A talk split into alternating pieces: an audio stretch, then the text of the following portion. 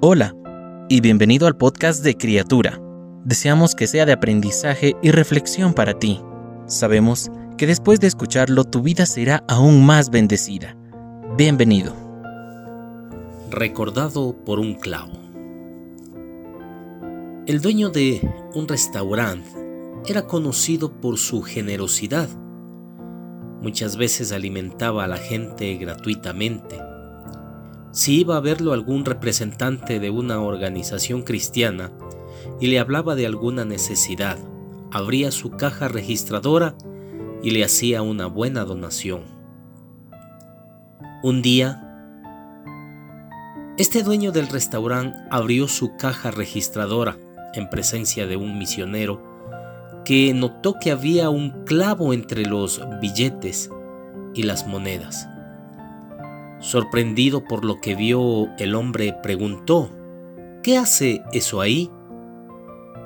A lo que el hombre agarró el clavo de 15 centímetros y contestó, guardo esto junto con mi dinero para acordarme del precio que Cristo pagó por mi salvación y lo que le debo a cambio.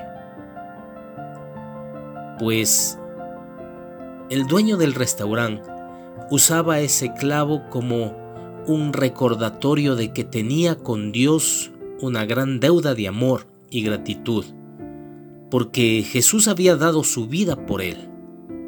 Así lo relata Primera de Juan capítulo 3 versículo 16 al 23, en donde particularmente el versículo 16 dice, En esto hemos conocido el amor en que Él puso su vida por nosotros usaba ese simple objeto para estimular su propia generosidad mientras recordaba el sacrificio del Salvador. ¿Cuántas veces pensamos en el sacrificio del Calvario, donde Jesús pagó la pena por nuestro pecado con su propia muerte en la cruz? El ejemplo de el dueño de este restaurante nos inspira en medio de nuestras más triviales actividades para recordar que no solo las espinas, los clavos y la herida de lanza, sino el amor de aquel que dio su vida por nosotros. Padre, estamos muy agradecidos por el amor que tú nos mostraste a través de tu Hijo, Jesucristo, el cual murió en la cruz por darnos la salvación, por justificarnos, de nuestras faltas, de nuestros pecados. Ayúdanos, Padre, a abrir nuestro corazón, aceptarlo como nuestro Señor y Salvador y caminar cada día de la mano de nuestro Señor. Te damos gracias en el maravilloso y precioso nombre de Jesucristo nuestro Señor. Amén.